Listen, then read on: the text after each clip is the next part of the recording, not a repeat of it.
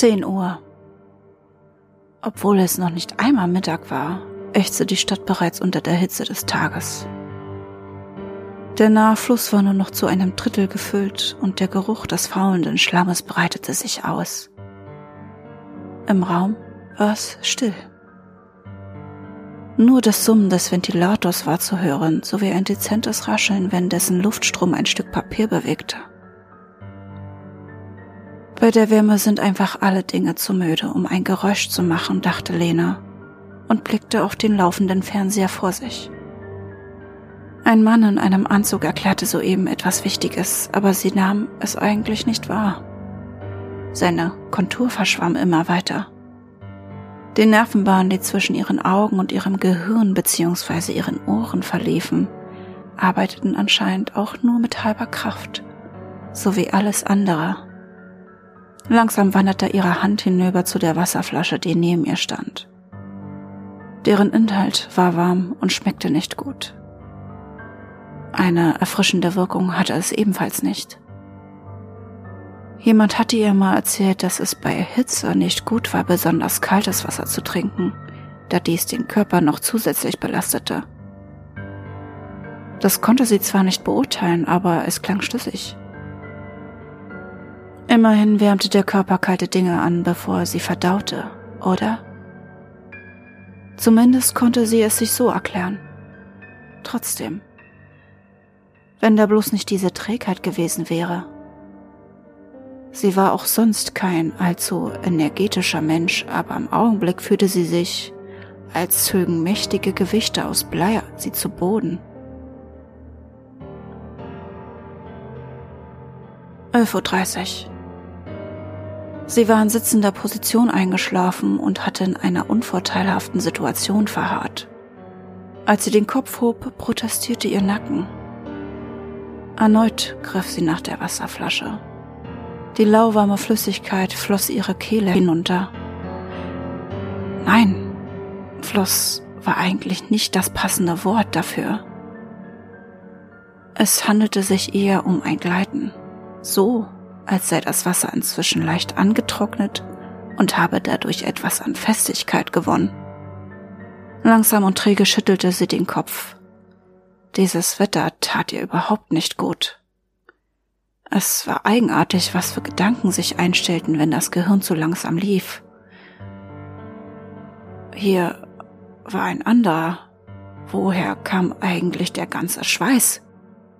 Zugegeben, sie war recht sportlich, aber dennoch irgendwie zierlich, um nicht zu sagen sehr dünn. Woher nahm also ihr Körper das Material, um all diesen Schweiß zu produzieren? Sie stellte sich vor, wie das Blut in ihren Adern, das rot und schmierig war und einen metallischen Geschmack besaß, in durchsichtigen, salzigen Schweiß umgewandelt wurde. Dieser war aber viel flüssiger als das Blut und floss somit ungehindert und unkontrolliert aus ihr heraus. Dann wäre sie bald nichts weiter als getrocknetes Fleisch, zusammengesunken auf einem Stuhl in der Mitte des Raumes.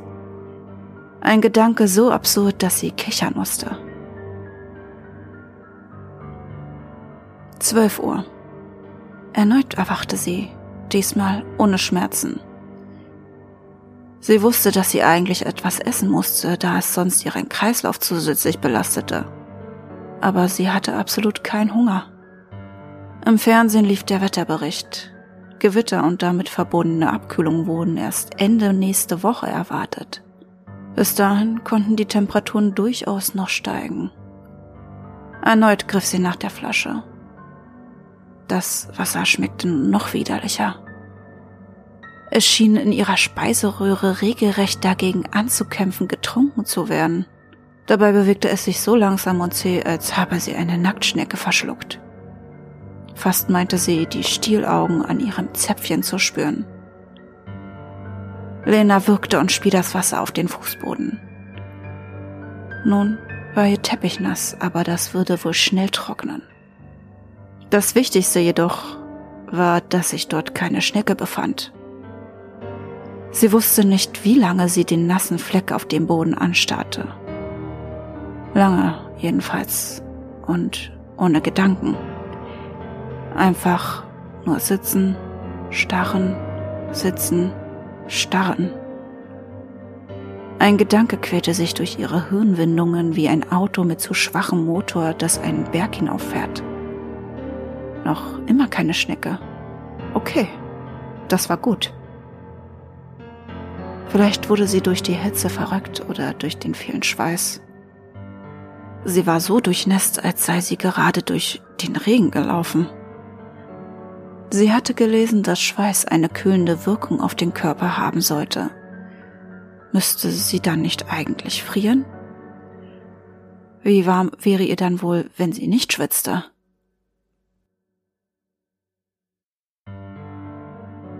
Zwölf Uhr. dreißig. Ihr Magen begann zu knurren. Sie stellte jedoch fest, dass sie nicht die Kraft hatte, aufzustehen und in die Küche zu gehen, um sich etwas zu essen zu machen. Langsam sank ihr Kopf nach vorne, bis ihre Stirn die alte Tischplatte berührte. Das Möbelstück hatte in seinem Leben viel mitgemacht und nun bekam es Linas Schweiß zu spüren. Sie grübelte darüber nach, ob die salzige Flüssigkeit wohl die Reibung zwischen Tischplatte und ihrer Stirn reduzierte.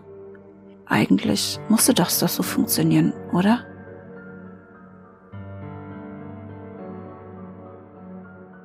Dreizehn Uhr.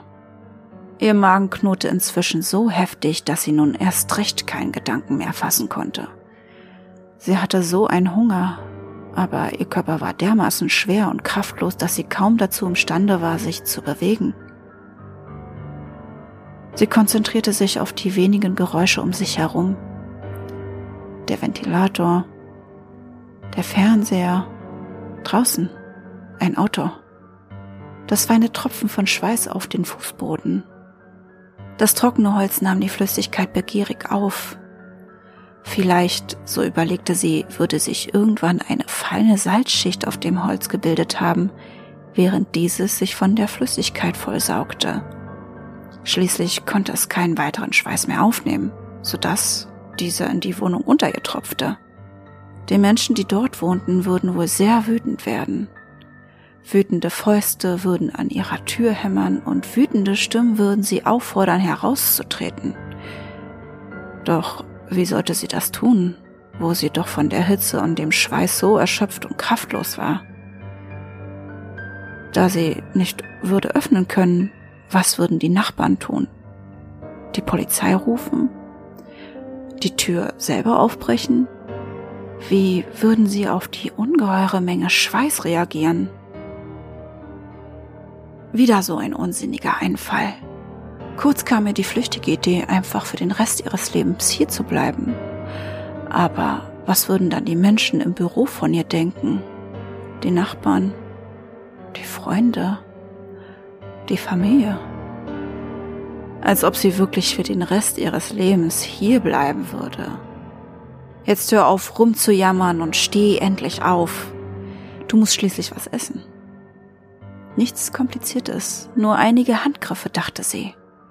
Zum Kochen hatte sie natürlich keine Lust, aber sie wusste, dass noch Salat im Kühlschrank war. Niemand würde sie dafür verurteilen, wenn sie sich etwas Salat genehmigte, oder? Warum auch? Wer sich gesund ernährte, tat der Volksgesundheit gut. Den Nachbarn würde das wohl freuen. Na also, das war doch was.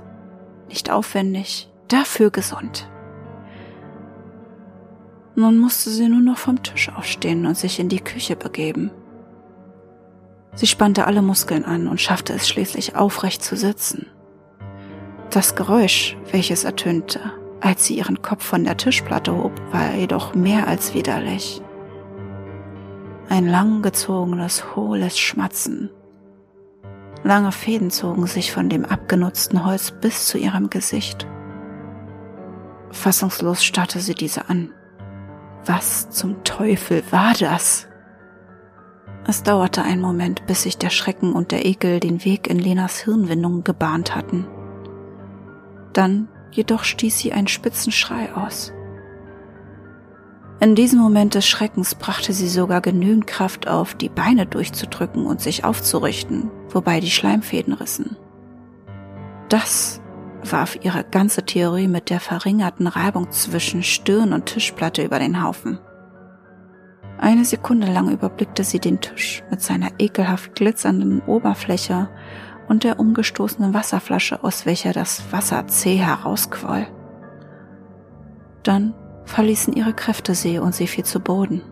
Mit dem Gesicht voran schlug sie der Länge nach hin, wobei ein lautes Klatschen ertönte. Einen Augenblick lang lag sie still da, unsicher, ob sie vielleicht ohnmächtig geworden war. Doch ein gewaltiges Magenknurren belehrte sie eines Besseren. Der Schleim war vergessen, das Wasser war vergessen. Selbst ihr Sturz spielte keine Rolle mehr. Nur ihren Hunger nahm sie noch wahr. Sie spannte ihre Bauchmuskeln an und schob sich ganz langsam gemächlich, aber dennoch zielstrebig Richtung Küche. Jetzt bewegte sie sich kriechend fort, wenn sie schon nicht laufen konnte. Der Boden stellte kein Hindernis dar, ebenso die Schwelle zur Küche. Diese spürte sie nicht, als sie darüber glitt, auf der Suche nach Salat.